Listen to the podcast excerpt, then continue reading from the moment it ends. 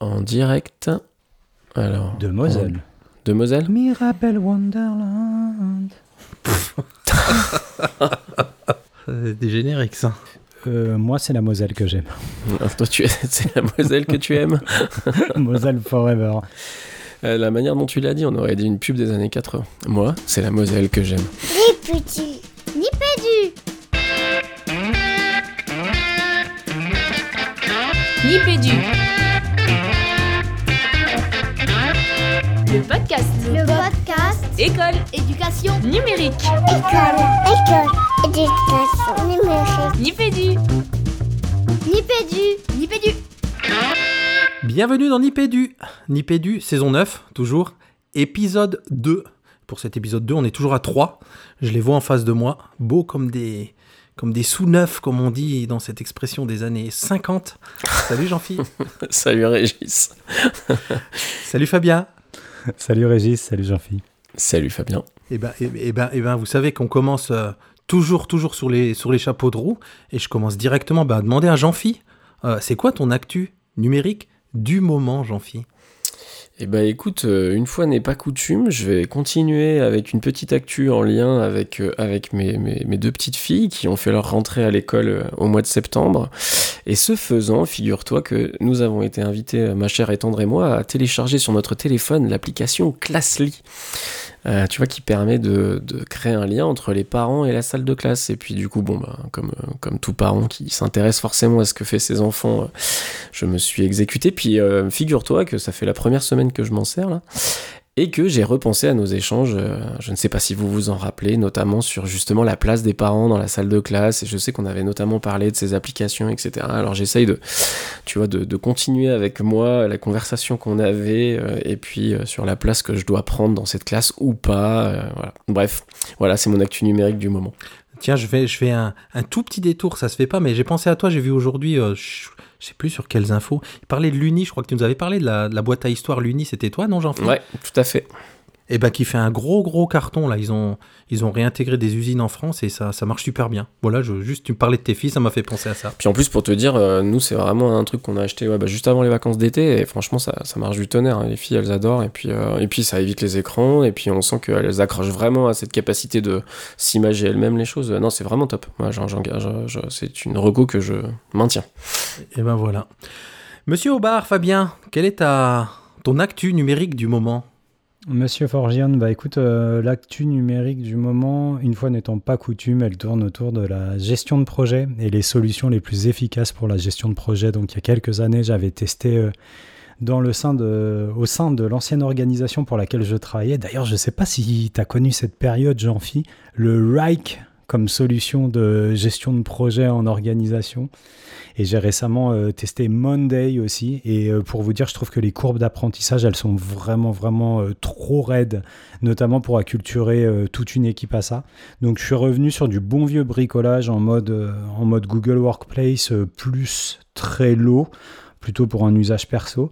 Mais, mais, mais, mais, mais, je me souvenais d'une reco euh, qui avait été faite, ou en tout cas d'une actu numérique qui avait été faite il y a quelques semaines, mois, par euh, Régis Forgione au sujet de Notion. Notion et je suis allé mettre mon nez dans Notion cet après-midi et aïe aïe aïe aïe aïe j'aurais jamais dû faire ça Ça veut dire que tu t'éclates quoi, on a compris. Ah non, mais ouais, ça veut dire que je pense que là, je vais me mettre en mode no life pour les semaines à venir et peut-être bah, à l'occasion d'un, IPDU pouvoir euh, discuter avec vous Notion qui m'a l'air d'être vraiment un outil surpuissant, assez incroyable. Bon bah on est au cœur de Nipédu avec les outils numériques.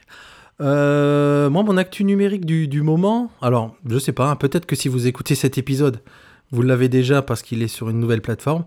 Euh, on est en train de, de basculer Nipédu, ou c'est fait peut-être déjà, entre Ocha et AudioMeans, et donc j'ai fait un petit, benchmark de ces deux, de ces deux solus. Quoi qu'il arrive, on, doit être sur Ocha pour plein de raisons. Je vous mettrai, pour ceux que ça intéresse, un mini comparatif que j'ai pu faire. On mettra le lien dans les notes de l'émission. Donc, euh, vous l'avez peut-être euh, cet épisode sur Ocha et vous voyez comment c'est tout beau et pourquoi on a choisi Ocha. Attention, je dis pas qu'Audiomine c'est tout moche, c'est des questions de, de paywall ou de fonctionnalités dont nous on n'a pas besoin en tout cas. Euh, donc voilà, petit comparatif pour ceux qui aiment le podcast. Allez, allez y jeter un œil et, et puis moi je serais bien curieux de, de vos retours sur, sur les autres plateformes que peut-être vous utilisez avec vos podcasts, puisque je crois qu'on va parler un petit peu podcast aussi dans cette émission. Mais, mais avant ça, quel est le sommaire de, de cette, de cette émission, Fabien? Tu veux dire le sommaire de cette émission resserré et haha, vous avez vu qu'on a, réussi à tenir la promesse lors de la précédente émission. On, espère pouvoir rester sur euh, nos bonnes résolutions et cette belle lancée. Donc on commencera les garçons avec une, une parole au poditeur où on aura sélectionné un parmi les très très très nombreux messages qu'on a reçus suite à la précédente émission. Merci à tous et à toutes pour ces témoignages d'intérêt que vous nous adressez chaque mois. Euh, ensuite, ce sera la chronique euh, pas du tout, ce sera la FAQ du poditeur avec, euh, eh ben on va parler développement professionnel, une fois n'étant pas coutume. On filera ensuite sur la chronique de Nipédu et ce mois-ci, c'est notre Jean-Phi national qui s'y colle et puis euh, la FAQ de la rédac pour clore cette émission. Avant toutefois le petit moment détente avec une reco. Attention, c'est une première, ce sera une reco thématique ce soir, Régis. Et ben on fait des bisous à à notre euh, quatrième Laronne de Nipédu, Anne-Cécile euh, Anne Caléjon, qui nous, qui nous fait toujours le plaisir, l'honneur de nous faire les, les croquis-notes que vous voyez passer sur les, sur les réseaux et dans les notes de l'émission d'ailleurs. Et puis si ça vous intéresse, allez, allez voir son site, anne-cécile-caléjon.com. Vous retrouvez ça dans les notes de, de l'émission. Euh, on file vers la parole au poditeur. La parole au poditeur. Et ben, parole au poditeur, comme le disait Fabien tout à l'heure, là on en a choisi une suite à un tweet qu'on a mis le, jour du, podcast, le podcast day, le 30 septembre. On avait mis un petit message en disant tiens, c'est la journée internationale du podcast. Euh, partagez vos podcasts préférés. Et on a eu euh, Capsule Éducation, le compte Capsule Éducation, qui en a partagé une flopée, Fabien. Ah ouais, une flopée, vous le savez les garçons, je suis friand de tout ce qui est podcast en éducation, j'en fais la collecte et je vais tout écouter. Et là, je, bah, suis allé écouter déjà la proposition de notre ami de chez Capsule Éducation qui ne se limite pas à un seul podcast. Hein. Il y a tout un écosystème d'accompagnement euh, qu'elle vous propose, je vous renvoie vers son pilote qui est en forme de notice sur le, cette espèce d'écosystème d'accompagnement euh, qu'elle propose. Euh, j'en ai chiné dans cette liste certains que je ne connaissais pas. Je pense à Carnet de liaison, je pense à AdSem, le podcast, je pense à 621.3 qui est tout à fait de niche puisqu'il s'adresse aux profs doc. Et surtout surtout les garçons un qui m'a particulièrement plu qui s'appelait qui s'appelle Avant j'étais prof euh, parce que il est euh, déjà très très bien réalisé.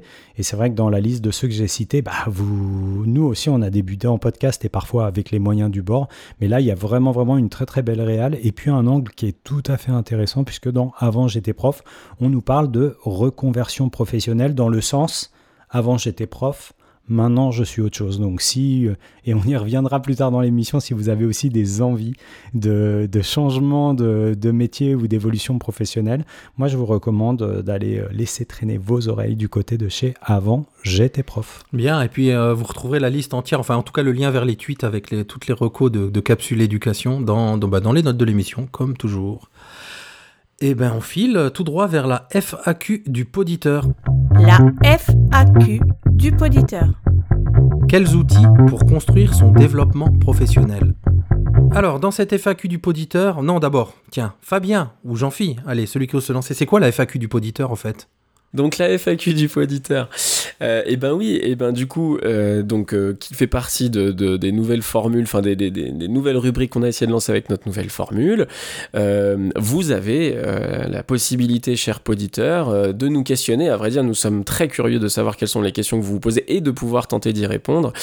il vous suffit pour cela d'aller vers vos réseaux sociaux préférés sur lesquels vous pouvez nous trouver. Une petite baluse hashtag Ask Nipédu et euh, vous pouvez trouver euh, un petit répondeur sur lequel laisser un message et vous pouvez, euh, où vous pouvez pardon, nous adresser votre question qui sera traitée le mois suivant. Voilà. Et donc on vous passe la capsule, enfin la, la, la, question de ce mois. Salut l'équipe de Nipédu, ici John de Bretagne. Je faisais une petite réflexion suite à votre dernier Nipédu où vous évoquiez que les enseignants passent énormément de temps à chercher des ressources sur Internet et je me demandais s'il existait des outils pour construire son développement professionnel, parmi la pléthore de ressources justement, et en dehors des injonctions académiques. Voilà, bonne journée, salut. Donc John, alias Jean-Yves, euh, on s'est penché évidemment euh, euh, sur la question avec des premiers éléments notamment, et on en a parlé dans plusieurs épisodes de Nipédu, hein, je crois d'ailleurs qu'il y en a deux qui, qui ont dans leur titre quelque chose comme développement professionnel. Bah, déjà de se demander ce que c'est que ce fameux développement professionnel, et moi, enfin les gars le savent bien, et peut-être que ceux qui écoutent Nipédu aussi, il y a toujours, euh, j'ai l'impression en tout cas une espèce de confusion, alors c'est peut-être que moi, mais j'ai l'impression que non, sur ce, sur ce concept, sur cette définition de, de confondre un petit peu développement pro qui voudrait dire à la base quelque chose comme euh, mieux faire son travail d'enseignant, hein, puisqu'on parle de développement pro enseignant, ou de développement professionnel dans le sens d'évolution de carrière. Alors je sais qu'on a déjà eu ce, ce débat, les gars, rien qu'en le disant, euh, je sais qu'on a déjà eu ce, ce- débat dans, dans Nipédu, mais je suis allé chercher un petit peu là des, des éléments un petit peu plus concrets, et, et je commence par remercier Aurore Promonet, euh, qui est une maîtresse de conférence du côté de l'Inspé de Lorraine, qui m'a conseillé un super bouquin. Et je trouve que dans ce bouquin, il y a un, chapitre qui est dédié à ça. Alors ce bouquin, c'est Améliorer les pratiques en éducation quand dit la recherche. Vous retrouverez tout dans les notes de l'émission. Mais euh, ce qui est particulièrement intéressant dans ce bouquin, un des chapitres, celui sur le Dev Pro justement, il nous dit qu'il n'y a aucune définition complètement stabilisée du côté de la recherche autour de ce que c'est que ce développement pro. Et je vous en donne deux exemples. En tout cas, ils en donnent deux exemples. Donc on nous dit que c'est l'engagement des enseignants dans un processus d'apprentissage ou de réflexion sur leur pratique. Ça c'est une défi- définition, alors j'espère ne pas écorcher les noms de Uamaria et Mukamurera. Voilà. Il y a une deuxième définition qu'on nous dit, le développement professionnel, c'est toute forme d'apprentissage professionnel qui sert à l'enseignant pour modifier les situations dans lesquelles il évolue dans son travail. Et là, on est du côté de Dion et Lemire. Alors, c'est un premier point, peut-être pour vous faire euh, réagir euh, euh, tous les deux sur qu'est-ce qu'on entend par développement professionnel et notamment dans la question de, de, John sur les outils pour ce développement professionnel. Écoute Régis, moi je veux bien y aller parce que euh, je suis tombé euh, sur un bouquin. Alors pour être tout à fait honnête, euh, je l'ai pas lu. je l'ai diagonalisé, mais j'ai trouvé ça hyper. j'ai trouvé le bouquin hyper intéressant. C'est un bouquin qui est paru le mois dernier ou le mois d'avant, je crois, et qui s'appelle Tous de bons profs par euh, Asma euh, Benenda. Vous, trou- vous, vous retrouverez les, références dans les notes de l'émission. Et où elle a une réflexion. Alors, c'est plutôt un, bouquin qui est anglais sur euh, comment. Ce sont comment les politiques publiques en matière d'éducation déterminent hyper profondément le- les, trajectoires, euh, les trajectoires enseignantes, pour le dire simplement. En gros, ce que je veux dire par rapport à l'intervention que tu as eue tout à l'heure, c'est que tu donnes deux définitions possibles du, développement euh, professionnel des enseignants, et que pour moi, on va basculer d'un côté, euh, enfin, d'une définition ou de l'autre, en fonction, en fonction de ce que conditionnent les politiques publiques dans un endroit donné. Tu vois, Euh, je pense que, alors pour le faire trivialement et pour tendre un petit peu la perche et peut-être le bâton euh, à Jean-Phi, c'est de dire que j'ai le sentiment que dans des pays où, euh, où les enseignants sont euh, valorisés, alors que ce soit de la valorisation financière, que ce soit euh, du statut social, euh, que ce soit euh, de la reconnaissance, euh, le développement, les enseignants vont être plus enclins à aller dans une forme de développement professionnel qui consiste à dire euh, je, je m'améliore parce que, euh, que j'ai une conscience aiguë de euh, la mission qui est la mienne ou parce qu'il y a une corrélation forte entre mon bien-être, ma vitalité intellectuelle et l'exercice de mon métier.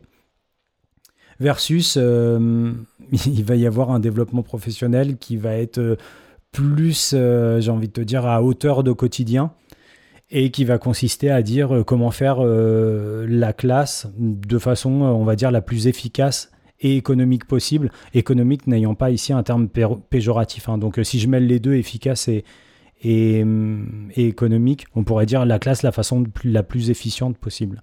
Donc voilà, j'exclus le côté développement professionnel, changement de métier, mais tu vois, je, mets en questionnement le fait que euh, est-ce qu'on a vraiment et là, je, je nous resitue dans un contexte national. Est-il possible de demander aux enseignants d'être de meilleurs enseignants euh, pour la beauté de l'art, j'ai envie de dire, compte tenu des conditions euh, d'exercice et du peu de considération dont semblent faire preuve les politiques publiques en France en matière de, euh, bah voilà, de, de, considération de ce que sont les enseignants. Ouais, alors euh, du coup, alors plein de choses à dire. je vais essayer de- d'ordonner ma pensée. Alors déjà, la première chose, c'est que pour sortir peut-être du débat, justement, comme tu le disais si bien, Régis, qu'on a déjà eu peut-être dans de précédentes émissions. Déjà, en fait, le chercheur que je suis aurait tendance à dire qu'il faut trouver, enfin, il faut, il faut, il faut se mettre d'accord.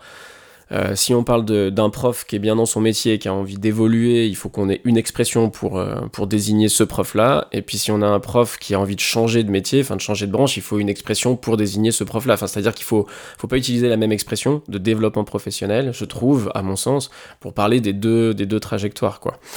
Euh, alors après, donc ça, ça, ce serait mon avis de chercheur. Appelons les choses différemment pour être sûr de pas les confondre, quoi.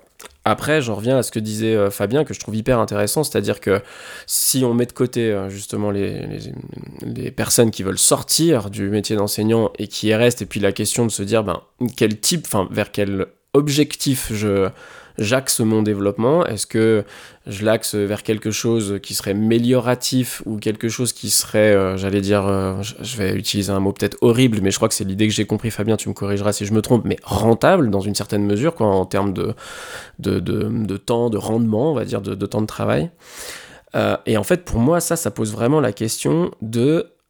et c'est pour ça que le, le titre du livre que tu cites, là, Tous de bons profs, m'interpelle. C'est est-ce que il y a quelque chose de normatif? Enfin, tu vois, est-ce qu'il doit y avoir quelque chose de normatif euh, dans ce qu'est être un, meilleur prof Enfin, tu vois, est-ce que justement, en fonction, là encore, toujours comme d'habitude, du contexte dans lequel tu exerces, euh, etc. En fait, euh, c'est pas. Il y a un côté où devenir un meilleur prof, ça va aller vers, comme tu le disais d'ailleurs, hein, tu disais que tu le disais pas dans un sens péjoratif, ça va être d'aller vers plus de rentabilité du temps de travail, etc. Euh, Il y a d'autres côtés où peut-être qu'on a plus de liberté, plus d'aisance ou quoi que ce soit, et puis on se met face à vraiment des nouveaux challenges ou ce genre de choses. Mais pour moi, là-dedans, dans cette question de développement professionnel, je suis pas sûr qu'il faudrait qu'il y ait quelque chose vraiment de Enfin, j'ai toujours du, un peu un problème avec cette expression de bon prof, quoi, ou de meilleur prof. Enfin, c'est, je trouve que ça donne cette impression qu'il y aurait une espèce de canevas, de, de canon, voilà. Euh, et, et j'ai- j'aime pas trop cette idée, euh, voilà. Moi, je, rebondis parce que sur, le, sur le versant euh, développement professionnel enseignant, en tout cas comme l'entend l'institution, hein, c'est-à-dire c'est clairement le fait de d'être plus à l'aise, de faire mieux son métier d'enseignant, on va dire. Il y a derrière ça l'idée que ça va rejaillir forcément sur les résultats des élèves, puisque tout est orienté vers ça. hein. Finalement, toutes les améliorations du système éducatif sont faites, si je résume, hein, en tout cas, pour que les élèves réussissent mieux.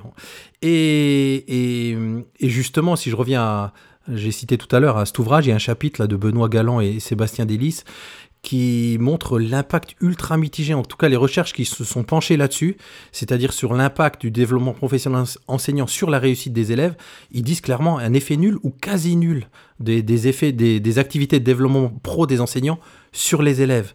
Donc euh, ça pose quand même question. Ben oui et non, parce que à la fois oui, c'est sûr que tu peux pas, euh, tu peux pas décorréler l'enseignement de l'apprentissage. C'est-à-dire que si on enseigne, c'est bien pour qu'il y ait un apprentissage. Mais quelque part, si on part du principe que, euh, justement, comme tu l'as dit toi-même, euh, c'est peut-être pas une, question de faire mieux son métier, mais d'être plus à l'aise. Si j'ai un enseignant qui est pas bien dans ses bottes, et puis qui, quelque part, a un niveau, euh, enfin, qui arrive à amener ses élèves à un niveau d'apprentissage donné, et que par un développement professionnel donné, il arrive à être mieux dans ses bottes en maintenant le même niveau, c'est-à-dire qu'on pourrait dire aussi, bah, en changeant quelque chose, il pourrait potentiellement baisser de niveau. Là, quelque part, si ça n'a pas d'effet, ça veut dire que certes, ça améliore pas, mais ça, ça, ça n'empire pas non plus. Et si quelque part, c'est pour un meilleur état, enfin, tu vois, un meilleur, euh, ouais, un meilleur bien-être, euh, enfin, un, plus grand bien-être plutôt, c'est plus français, euh, des enseignants, bah, quelque part, pourquoi pas? Enfin, tu vois, est-ce que c'est forcément tout pour les élèves? Pas forcément. Non, non, et tu fais complètement écho, hein, c'est aussi, alors j'ai plus en tête le- la référence, mais toujours dans le, dans le même ouvrage, il, y a un des chercheurs, ou un des deux, deux, deux- chercheurs qui parle effectivement de ça, qui dit est-ce que est-ce qu'on se méprend pas, est-ce qu'il suffirait pas quelque part de se dire que, ou en tout cas de, de l'amener vers d'autres objectifs et de se dire, par exemple, comme ce que tu dis, que le développement professionnel enseignant, c'est pour euh, un meilleur bien-être, quelque part, de l'enseignant. Mais là encore, je me dis, est-ce qu'en arrière-plan, on n'a pas l'idée de se dire, si l'enseignant euh, est mieux dans sa peau, se sent mieux, ça rejaillira quelque part sur ses élèves. Et je me dis, c'est de bonne guerre. Hein, on, imagine en tout cas assez simplement que quelqu'un qui est à l'aise et qui aime bien son métier, il y a forcément quelque chose qui, qui en ressort, qui en rejaillit sur les élèves je, je veux pas, euh, je veux pas craquer euh, ce qui va se passer dans, dans la FAQ de la rédac, mais on parlera d'un petit article qui a été publié euh, par le réseau d'information pour la réussite éducative, les rires, le rire, et où il compulse toute une série d'études et de publications qui, pour vous la faire simple, semblent mettre en corrélation le bien-être de l'enseignant, son sentiment d'efficacité personnelle, et donc ça, ça, ça, le, caractère malléable et flexible, sa capacité d'adaptation face à des situations de classe nouvelles et notamment face à la gestion des comportements des élèves avec des réponses plus adaptées. Donc il semble quand même, sans vouloir faire trop de raccourcis ou, s'inscrire dans des biais euh, de pensée, qu'il y a quand même un lien entre euh, le bien-être de l'enseignant, son adaptabilité en classe et du coup la performativité de ces réponses par rapport à des problématiques d'élèves, qu'elles soient comportementales, voire peut-être euh, apprentissage. En tout cas, on peut faire cette hypothèse-là, non?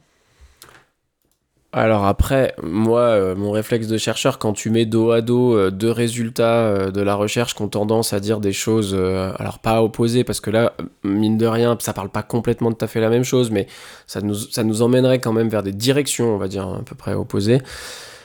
Euh, moi, tout de suite, j'ai envie de te poser la question. Euh, bon, moi, je l'entends en sous-texte. Hein, je pense que dans l'étude euh, dont, tu parles, Fabien, c'est plus des choses un peu quantitatives, c'est-à-dire avec beaucoup de données, etc., où les profs ont dû répondre à des questionnaires, etc.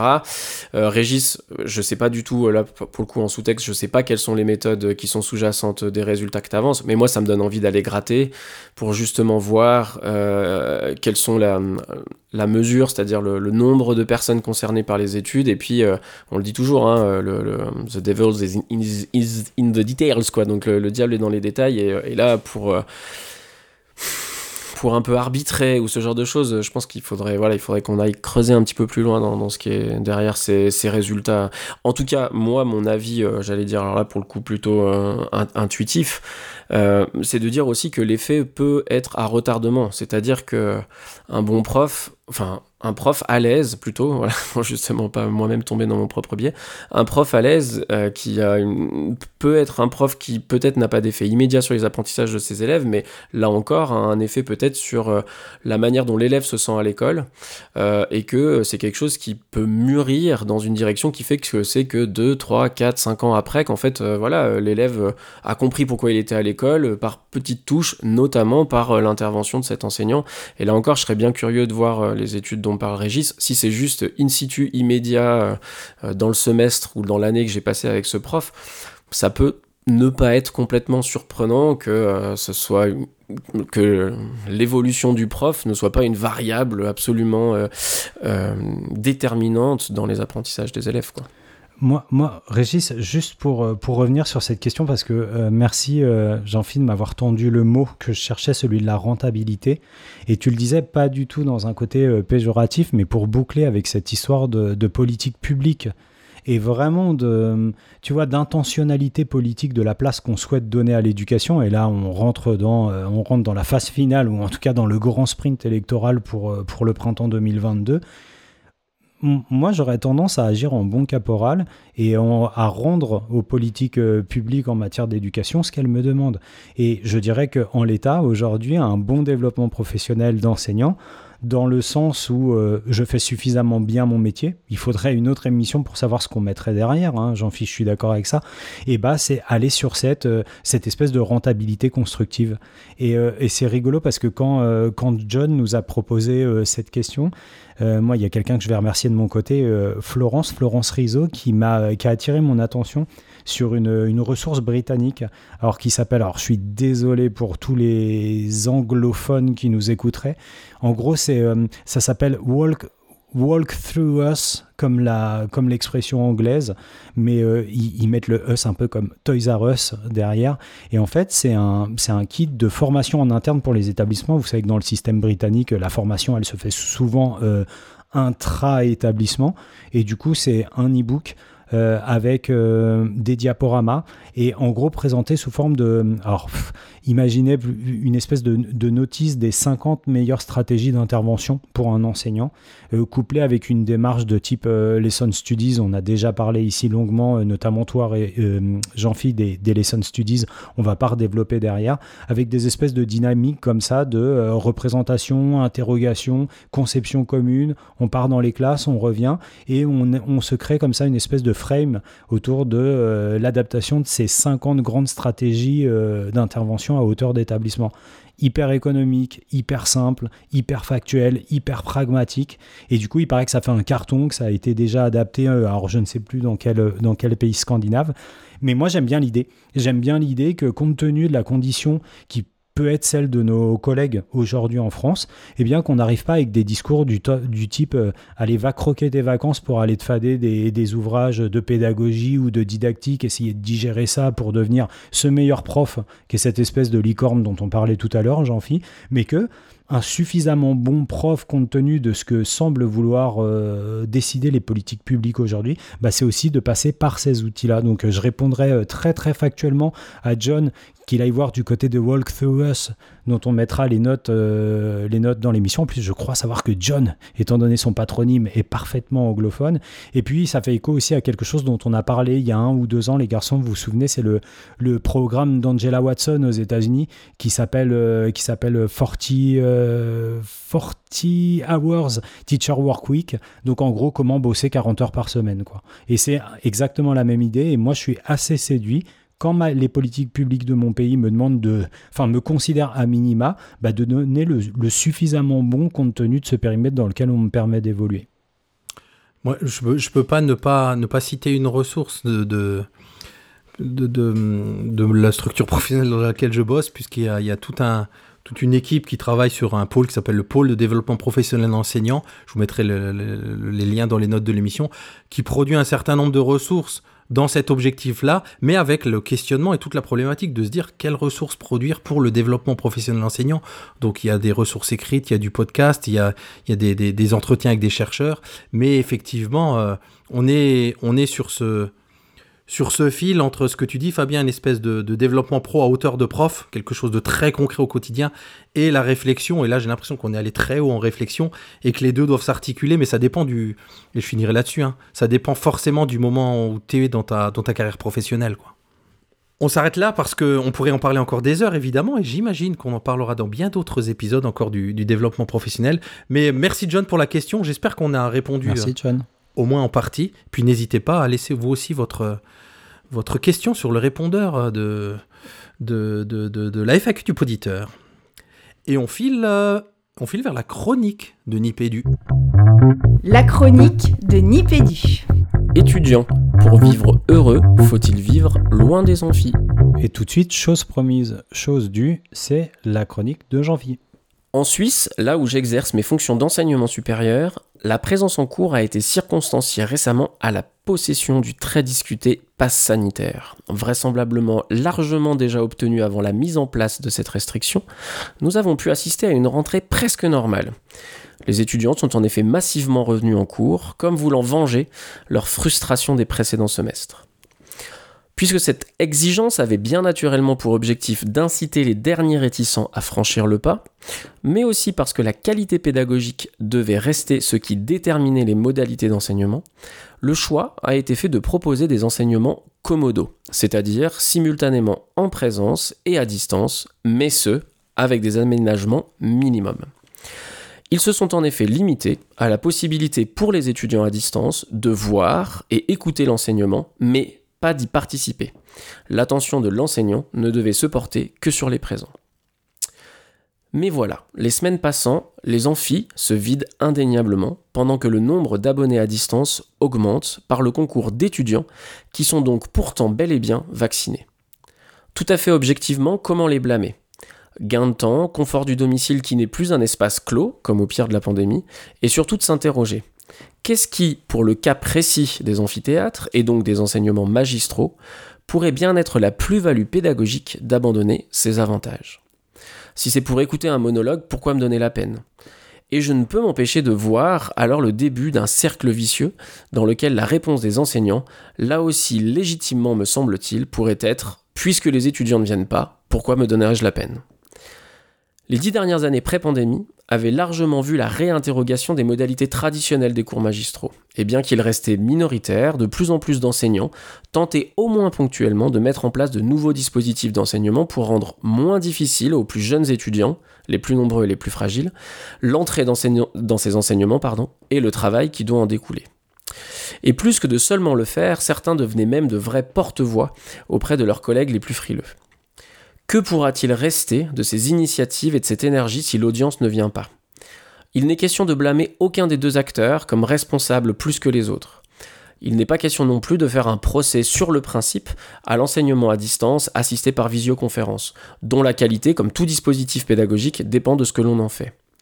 Mais je fais l'hypothèse que dans cette situation et dans ce cas précis, il y a avant toute chose un enjeu affectif fort et qui sera difficile à dépasser.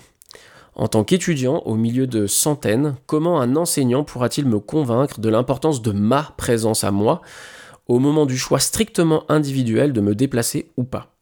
Et en tant qu'enseignant, comment ne pas prendre comme une forme de désintérêt cette mise à distance de mon enseignement par le choix délibéré des étudiants de l'écran? Et puis, ne nous voilons pas la face, si cette tendance venait à se confirmer, sans aucun doute que nous serions une fois de plus les poissons rouges que décrit Bruno Patino. Les futurs aménagements et autres updates des softwares qui nous faciliteront encore et encore la vie par écran interposé ne seront perçus comme les réponses bienveillantes à nos besoins, tout en oubliant les, accros, les accros que l'on veut nous voir rester et les circonstances sanitaires et liberticides, même si au moins partiellement légitimes, qui auront vu se généraliser ces pratiques.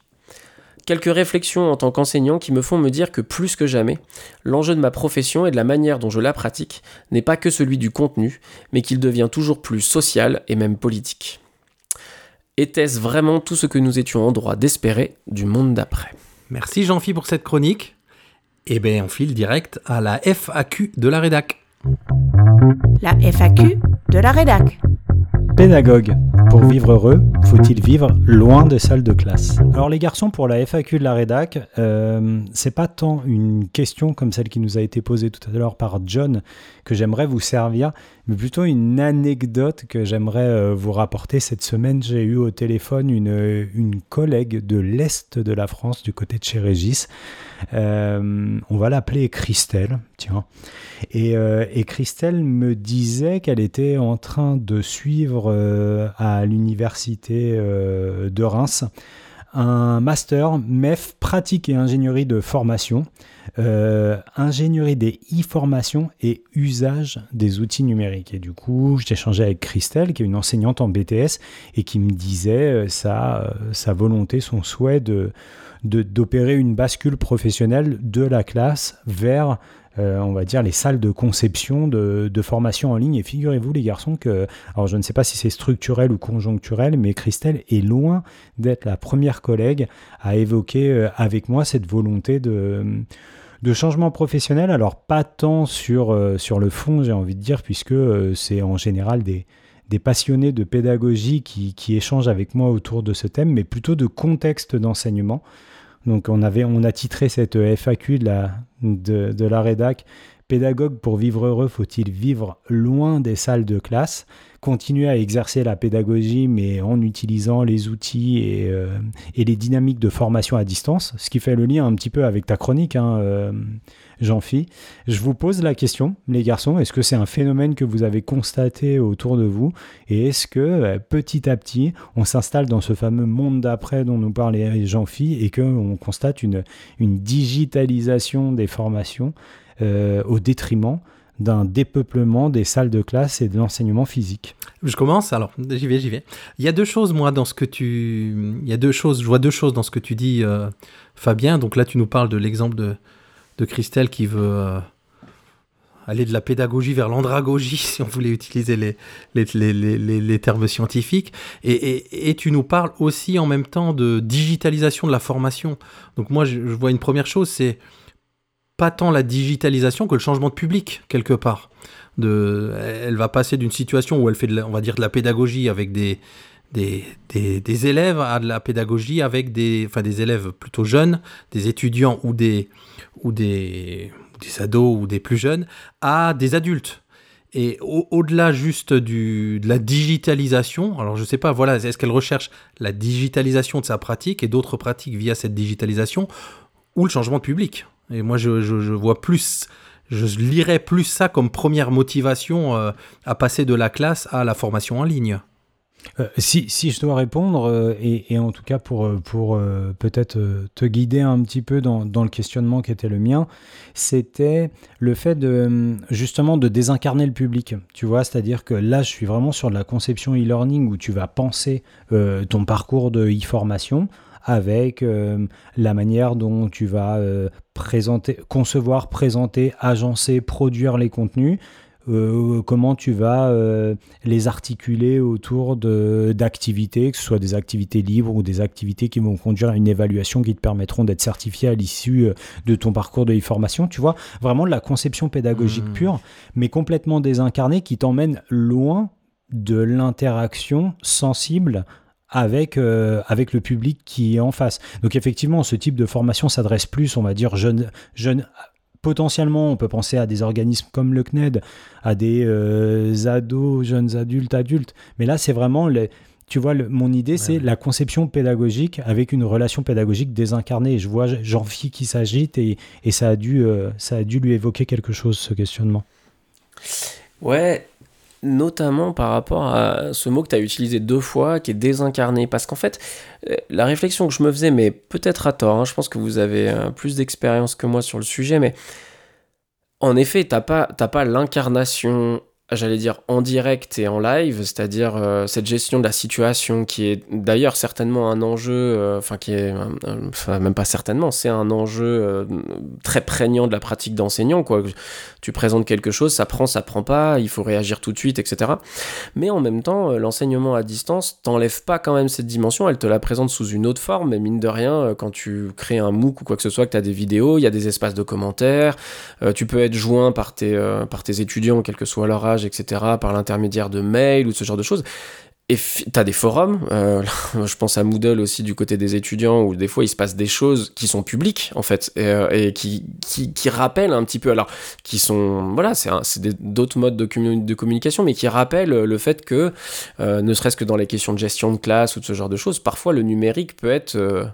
fichtrement incarné, tu vois ce que je veux dire? Enfin, tu vois, je, je- alors, euh, est-ce que, est-ce que le fait de passer de la classe à, à, à l'ingénierie pédagogique euh, euh, en ligne, tu vois, est-ce que si c'est pour des raisons de désincarnation, est-ce que, enfin, je sais pas, ça, ça se trouve, elle est peut-être, c'est peut-être pas si désincarné que ça, ou alors peut-être je me trompe.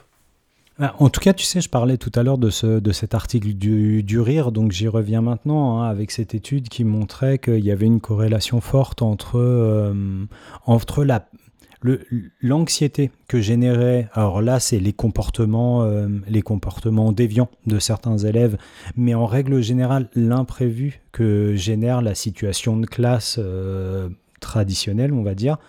Donc cette situation d'anxiété avec euh, la perte d'agentivité de, des collègues, perte de sentiment d'efficacité personnelle et perte d'agentivité. Et tout ça contribue à une dégradation et de son image et de sa capacité d'action professionnelle, etc., etc. Et je me dis, est-ce que ça, ça contribue pas avec l'émergence d'autres métiers de la pédagogie comme celui de l'ingénierie pédagogique. À te dire je veux continuer à exercer dans, dans la pédagogie et ma pa- passion c'est la pédagogie mais du coup en me préservant moi-même de ces situations qui sont par définition et puisque les contextes se dégradent anxiogènes et qui me font perdre de l'agentivité, tu vois, et qu'il y aurait une espèce de, de conscience ou de métaconscience de ça et de dire bah, euh, je me protège de ça, je m'éloigne de la classe, je continue à enseigner, mais je me tiens euh, à distance de, euh, bah, de toutes ces situations d'imprévu parce que mine de rien, dans un contexte, alors il y a de l'imprévu dans de la formation en ligne, ou en tout cas c'est un perpétuel. En tout cas, c'est un, challenge perpétuel aussi, l'ingénierie pédagogique et la formation en ligne. Mais je trouve qu'on on est moins exposé, ton appareil psychique, il est moins exposé que dans une situation de classe. Ouais, moi, je, rebondis quand même sur ce qu'il a, dit Jean-Phi. Alors, effectivement, tu es pas dans l'incarnation de la relation et qui peut être sans doute beaucoup plus stressante que, que si elle n'est pas physique. Mais je pense notamment, tu vois, tu dis il y a de l'imprévu. Effectivement, ces gens, je sais pas, je donne des exemples qu'on a tous vécu dans, dans ces formations-là. Les, les, les, mails que tu reçois à 5 minutes de, où les gens doivent se connecter, j'arrive pas à me connecter. Les, tu vois, tous ces imprévus, ne serait-ce que techniques, qui génèrent aussi un, espèce de, stress, tout ne fonctionne pas au bon moment. C'est un peu la translation des problèmes que tu peux rencontrer de visu. Alors j'imagine, j'imagine assez bien que c'est beaucoup moins stressant parce que tu es, comment dire, à l'abri derrière un écran et loin et pas en confrontation directe. Mais ça reste quand même, euh, euh, comment dire, il y, a, quand même un côté incarné des choses qui fonctionnent pas, qui, qui te sont renvoyées, qui, qui, qui, sont tout autant problématiques, qui doivent autant générer de, de, de, de, de, stress. Alors sans doute de façon plus limitée dans le temps, parce que tu sais que, je sais pas, voilà, je, rebondis sur l'exemple aussi de Jean-Philippe qui parlait d'un MOOC. Au lancement d'un MOOC, c'est là où vont apparaître tous les problèmes techniques et les, et les, les éléments qui vont faire que ça va être un temps d'ébullition. Et effectivement, tu sais que ça va être ramassé dans le temps et que, que tu peux t'y attendre, comparé à une situation de classe où à tout moment il peut se passer quelque chose. Mais, mais quand même, il y a, il y a, c'est pas complètement froid, voilà, le, côté numérique. Ouais, et puis tu vois, en plus, à t'écouter, euh, Fabien, en fait, tu vois, je me suis rendu compte, euh, mine de rien, euh, tous les enseignements ont été à distance, enfin, tu vois, ont, été à distance ces derniers temps, et en fait, je repensais à, tu vois, à des collègues euh, proches ou moins proches, tu vois, qui sont, enfin, qui, pour un certain nombre d'entre eux, tu vois, sont revenus aussi avec des anecdotes euh, qui faisaient que la mise à distance avait aussi créé des nouveaux stress, tu vois, ne serait-ce que par exemple, justement, avec les, fameux échanges de mails, tu vois, tu une difficulté avec un élève ou avec un étudiant en présence, quelque part, il y a quelque chose qui se passe un peu dans l'immédiateté, qui fait que le stress est peut-être fort sur le moment, mais que, alors que les échanges de mails, en fait, les échanges sont beaucoup plus longs dans le temps, et que, euh, quelque part, tu vois, j'ai entendu plusieurs personnes me dire, ah, j'ai fait partir le mail, à chaque fois, je me dis, ah, est-ce que j'ai bien formulé le truc, je sais pas comment ça va être pris par l'étudiant, est-ce que je vais me faire rembarrer, etc. Et, tu vois, je pense que, enfin, j'aurais tendance à dire que le stress c'est peut-être pas, peut-être pas au même endroit, mais, enfin, je, je sais pas. J'ai du mal à me dire comme ça spontanément que euh, la mise à distance, enfin, la désincarnation, comme tu disais tout à l'heure, est forcément euh, réductrice de stress. Ce sera peut-être pas au même endroit, pas la même, mais je suis pas sûr que ce soit le, en, en somme, je sais pas si c'est euh, si c'est moins stressant quoi. Et, je rajoute une petite brique à ça, c'est euh, on va dire que oui, il y, a des parcours en, ligne avec des activités, Fabien, comme tu dis, où on va dire que le formateur est jamais en face directe du public, mais il y a quand même beaucoup aussi de temps de formation euh, où c'est un mix, c'est-à-dire il y a un certain nombre d'activités, il y a, des vidéos et il y a des temps où tu es en, comme le disait Jean-Phi, hein, en, de, de visu et, en webinaire par exemple avec, euh, ton public et, qui réagit dans le chat. Donc euh, il y a aussi ça de j'ai l'impression de plus en plus euh, avec le confinement, on était dans ce, ces, modalités d'activité de, de, en direct, quoi. Et donc là, le stress, enfin, j'imagine, hein, il est encore une fois sans doute moindre que quand tu es physiquement dans la même salle, mais il est là. Tu as les gens en face de toi, il y a le chat qui réagit, c'est du direct, donc le, ces, temps de stress, on les connaît tous de la formation en ligne. Alors juste pour, euh, pour peut-être apporter une nuance par rapport à tout ça, et, là je fais un, grand écart par rapport à, un, article que j'ai lu dans, l'excellent, sur l'excellent site euh, Welcome to the Jungle, euh, intitulé l'effet euh, BNB, euh, Broaden and Built en bon, euh, en bon français, donc euh, expansion et construction. Et c'est rigolo parce que c'était Christophe Nguyen, un psychologue qui, est, euh, qui était interviewé dans cet article et je l'ai entendu pas plus tard que ce matin sur France Info. Il, réfléchit beaucoup autour des questions du télétravail notamment et il expliquait que de nombreux télétravailleurs sont revenus au bureau parce que les interactions sociales et les émotions positives que pouvaient engendrer les interactions sociales au bureau euh, manquaient à un certain nombre de télétravailleurs qui éprouvaient une forme de euh, lassitude, voire de petite déprime euh, qui entraînait une forme de, de baisse de la créativité, de la productivité, puisque c'est des métiers qui étaient plutôt, enfin, il parlait de télétravailleurs, donc plutôt des gens qui sont du côté de, la production de, de, la production de savoir. Et c'est rigolo parce que ça a vraiment résonné très très fort en moi cet article. Et du coup, sur cet, sur cet effet Broden and Bult qui a été, euh, qui a été modélisé par une chercheuse euh, Jacobson, on vous mettra les, les liens euh, dans, le, dans les notes de l'émission, il y a aussi euh, une démonstration de l'effet vertueux que, peut, que, peuvent avoir les émotions positives sur, euh, sur la création. Et on en revient un petit peu avec la, la première mmh. FAQ des poditeurs et puis la question qu'on se pose là, à savoir aussi que bah, certainement que pour le pédagogue, se nourrir aussi des émotions positives qui peuvent et, c'est le cas, hein. on a parlé beaucoup de négatifs et d'anxiété et de comportements perturbateurs, mais il se passe aussi des très très belles choses dans les interactions humaines avec les apprenants, et ça c'est aussi une source de créativité, d'inventivité et de vitalité chez le pédagogue. Donc euh, j'ai fait le lien et j'apporte, tu vois, euh, Jean-Philippe, tu vois, Régis, une forme de contrepoint par rapport à la question, et peut-être ce qui pouvait sembler être un plaidoyer pour pour vivre heureux, vivons loin des classes et uniquement dans une forme de conception pédagogique aseptisée, euh, loin des apprenants. Je pense qu'on est bien. Moi, je ne rajouterai pas une pièce dans, le dans la machine parce que tu, tu, tu, apportes une belle, une belle conclusion. Enfin, à mon avis, peut-être Jean-Philippe, tu voulais rajouter quelque chose de ton côté? Alors, euh, le seul truc que je peux rajouter, c'est que je sais que si on remet une pièce, on est certainement reparti pour bien trop longtemps. Donc, euh, la voix de la gardons sagesse, la pièce. ouais, carrément, la sagesse qui nous mène tout droit à la reco de la rédac. La reco de la rédac. La reco de la rédac. Wesh, vas-y, fais-nous un freestyle, Carabas. Wesh, gros, wesh, wesh, wesh, Régis, wesh, la reco de la rédac. Alors, qu'est-ce qu'est-ce qui se passe? Qu'est-ce qui se passe, gros? Eh ben, qu'est-ce qui se passe? Bah, En fait, c'est bien, c'est pas cliché du tout, tout ça. Non, pas du tout.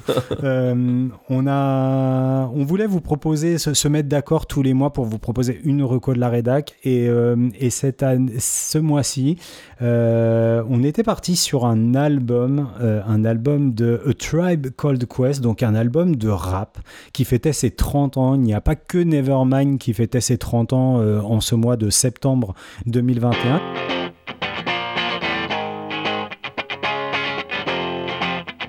Il y avait aussi The Low End Theory qui est considéré comme l'un des 10 meilleurs albums rap de, de siècle, de la décennie, de, de, l'histoire de l'humanité. To the effect of nothing, effective fronting is what I don't so let me tell you something. I am a.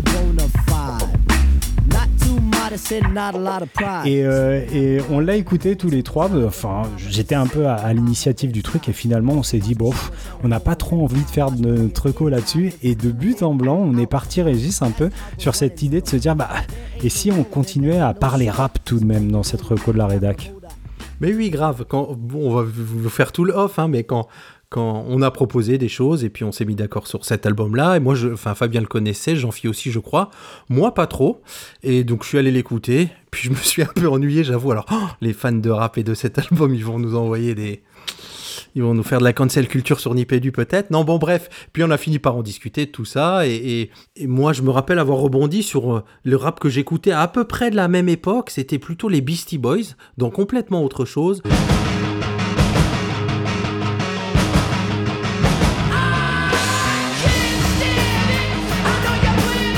Et hasard du calendrier, il y a une super euh, série net, euh, pas Netflix, Amazon qui est sortie, montre jamais ça à personne sur Aurel San et c'est son petit frère qui, qui a fait cette série. Je me la suis bingé, donc on euh, donc euh, et, et, et, et, et j'aime beaucoup Aurel San et je l'aime encore plus là. Donc je vous raconte un petit peu cette série. Vous me direz les gars si vous en avez regardé un, au moins un épisode ou quelque chose.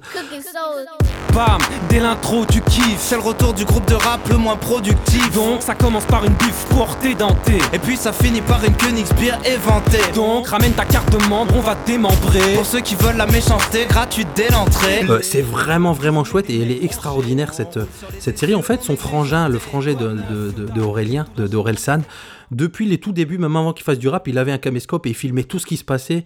Et dans sa tête, il était sûr que son frère euh, Aurel allait faire de grandes choses. Bon ben on va dire qu'il avait la vista hein, parce que quand on voit les images, on se dit que c'était vraiment pas gagné. Non, c'est extraordinaire, c'est-à-dire euh, vous imaginez le petit frère qui filme le grand frère à longueur de journée traîner avec ses potes et, pour ceux qui connaissent un peu Orelsan et par exemple la série Bloquée, c'est la vraie vie quoi hein, de d'Orelsan et de Gringe et, donc euh, c'est une fabuleuse histoire de, dire, d'ascension dans le milieu de la musique, là, du rap, mais aussi une histoire de, une histoire de potes extraordinaire, quoi. Parce que ces deux potes, en fait, ils sont quatre. Pour ceux qui connaissent un petit peu, il y a celui qui fait aussi leur musique, qui s'appelle Scred. Et depuis le début, ils bossent ensemble et on voit l'ascension, on voit les galères. hein. Vous vous souvenez, pour ceux qui connaissent un peu Orelsan, du, des- des- des- des soucis qu'il a pu avoir euh, avec la justice, avec sa chanson Sale je crois. Je sais plus si c'est le titre, mais en tout cas, c'est quelque chose comme ça. Et ça raconte tout sans rien cacher. Il y a des images euh, super rigolotes et presque. Enfin, elles pourraient être gênantes. Moi, c'est des images que j'aurais pas montrées où il le filme quand il fait ses petits boulots le soir dans un hôtel. Enfin, il y, a- il y a vraiment tout ça. Et c'est surtout l'histoire d'amitié extraordinaire depuis le début. Ils sont ensemble, ils ont galéré ensemble, ils ont réussi ensemble. Elle est vraiment, vraiment, vraiment chouette. Donc, moi, si je dois parler de rap aujourd'hui, ce serait euh, Aurel San. Montre jamais ça à personne. Vous avez vu un petit peu, vous en avez entendu parler, les gars? Alors, moi, pas du tout. Moi, ouais, j'avais, j'ai entendu Orelsan et son frère, euh, il me semble, sur, euh, sur France Inter, et, et du coup, ça me fait une transition toute trouvée. Alors, je vais être beaucoup plus laconique que toi, euh, Régis. De Orelsan qui dit Orelsan dit rap français et qui et c'est, rigolo parce qu'on du coup on a que des recos rap français alors qu'on était parti sur un album US qui nous a un peu ennuyé si j'ai bien compris euh, ce que tu as expliqué Régis. Non moi c'est deux podcasts hein, deux podcasts qui tournent autour de l'histoire du rap français. Donc euh, vous avez euh, 40 ans de rap français qui est un podcast qui avait été proposé euh, l'année dernière sur la grille d'été de France Inter et qui est proposé par euh, les deux compères du Palmacho, Eric euh, Metzer et Quentin Margot. Euh, des deux podcasts, c'est celui qui emporte ma préférence parce qu'il y a des, alors pas des extraits musicaux, mais il y a des morceaux entiers, euh, des, des morceaux un petit peu cultes. Et puis l'autre, alors pour le coup, on n'a que des extraits musicaux et pas des, et pas des, des morceaux complets. C'est euh, le Move qui nous propose ce podcast qui s'appelle Du béton au nuage et qui lui aussi, alors c'est sous-titré La saga du rap français, qui lui aussi retrace ces quatre décennies de rap français, deux podcasts très différents mais qui nous renvoient sur, le, sur la base et qui nous font voyager dans le temps via Planète Marseille. Et donc c'est à mon tour, et puis je vais faire un petit détour par le rap, par le rap US euh, avant de, avant de ratterrir, comme l'a si bien annoncé Fabien, sur le rap français, parce qu'en fait, euh, quand, quand, quand j'étais ado, euh, moi j'étais pas vraiment rap, les seules chansons de rap auxquelles j'accrochais, c'était vraiment bah, justement plutôt rap français, et puis euh, bas niveau, euh, dans le sens où c'était, euh, je sais pas moi, les alliances ethniques, Non, si, oui, fais la même gelée, oh, non, ouais, euh, non, non, non, non, même pas. ou les nègres marrons, enfin vraiment des trucs euh, voilà qui étaient très très grande écoute et qui déjà euh, même si enfin c'était des refrains qui restaient dans l'oreille quoi. Et par contre j'avais des potes autour de moi qui étaient très très rap US Euh, et là pour le coup j'avais un peu de mal à accrocher mais exactement pour la même raison que je pense euh, pour laquelle je me suis moi aussi un petit peu ennuyé en réécoutant The Low End Theory, c'est que mine de rien en fait, je pense que le rap vit beaucoup par les textes, euh, que ça c'est quand même un album où euh, tout ce qui est musique derrière, euh, c'est, voilà, du beat pour poser, pour, qui a un prétexte en fait. Enfin moi, en tout cas, quand je l'écoute, j'ai l'impression que c'est vraiment un prétexte au texte et que mine de rien, en n'étant pas anglophone et que, enfin, en tout cas pas de naissance, pas suffisamment, étant donné qu'en plus le rap c'est souvent, il y a quand même un peu de langage familier et tout, c'est, hyper dur à comprendre quoi. Donc en fait, moi, le rap, c'est vrai que c'était, c'était pas trop mon truc. Le premier truc auquel je me suis accroché, donc en effet, bah, parce que par nature, je pense que le rap porte vraiment le texte, mais dans lequel j'ai vraiment trouvé un- une recherche musicale qui s'exprimait par deux choses. C'était déjà vraiment par leurs beats euh, derrière, euh, à la fois les mises en place rythmiques et puis euh, vraiment l'instrumentation, quoi, tous les instruments qu'on pouvait trouver derrière. Et puis vraiment la mise en place, quoi, les mises en place entre les voix et puis la profondeur des textes. Enfin, je trouve qu'il était vraiment, on pouvait être d'accord ou pas d'accord, mais c'était vraiment le message était vraiment de la portée. Pour moi, c'est le Saiyan Crew, quoi. C'est vraiment donc leur premier album KLR. Les connaissez, Ils font ça avec leur bouche. Ce sont eux, ce sont eux, Leroy. Kezia.